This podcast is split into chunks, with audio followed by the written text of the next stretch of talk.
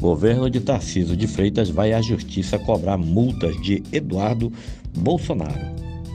Na última terça-feira, a Procuradoria-Geral do Estado de São Paulo entrou na Justiça com duas ações que cobram a execução fiscal de duas multas aplicadas ao deputado federal Eduardo Bolsonaro, do PL, em 2021. Orçadas em 113 mil reais, os valores se referem a uma negativa do parlamentar em usar máscaras de proteção facial em visitas ao Estado quando o item era obrigatório por conta da pandemia de Covid-19.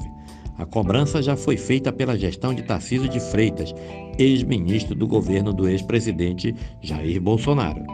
Segundo informações do portal UOL, as duas multas, que custam R$ 47.955 cada uma, R$ 95.900 no total, já foram inscritas na dívida ativa. Na época em que foram aplicadas, o uso de máscara era obrigatório no Estado. Com os honorários de advogado, os valores podem ser ainda maiores.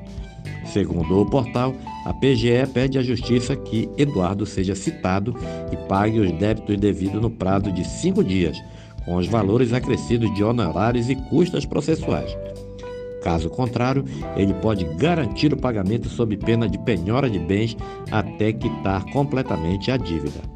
O órgão também indica que seja fixado o valor para pagamento dos trabalhos advocatícios. As duas multas foram aplicadas no dia 15 de dezembro de 2021 nas visitas feitas por Eduardo a Eldorado, São Paulo e Iporanga, São Paulo. O pai do parlamentar também está inscrito na dívida ativa de São Paulo por ser multado pelo governo de João Dória após se recusar a utilizar o item de proteção.